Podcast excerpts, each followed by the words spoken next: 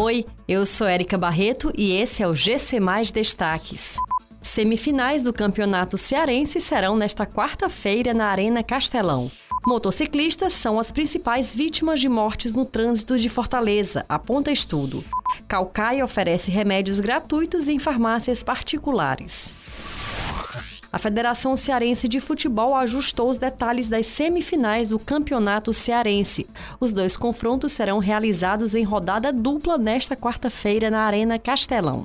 O clássico das cores entre Ferroviário e Ceará será disputado às 15h30. Como fez melhor campanha na segunda fase, o Ferrão joga com a vantagem do empate para passar de fase. Já o duelo entre Fortaleza e Atlético será realizado às 21h30. Dono da melhor campanha da segunda fase, o tricolor do PC joga pelo empate para se classificar para a final. A data da final do Campeonato Cearense ainda não foi confirmada, mas está prevista para o domingo, dia 23 de maio.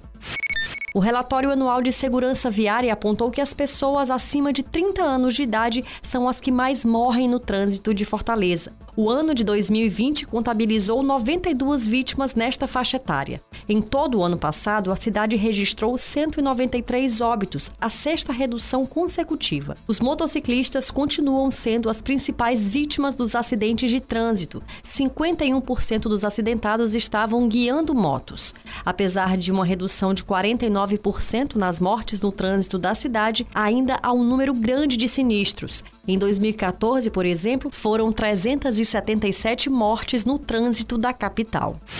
A Prefeitura de Calcaia, através da Secretaria Municipal de Saúde, lançou o projeto Farmácia Popular, que oferece remédios gratuitos para o tratamento de algumas enfermidades. No total, são 16 medicamentos que serão distribuídos gratuitamente por três farmácias. Esses remédios são importantes para o tratamento de doenças como diabetes, hipertensão e asma. O cidadão pode ter acesso aos remédios de uso contínuo gratuitamente durante até seis meses. Para receber os medicamentos, basta se dirigir a uma das farmácias associadas ao programa. Essas e outras notícias você encontra em gcmais.com.br. Até mais!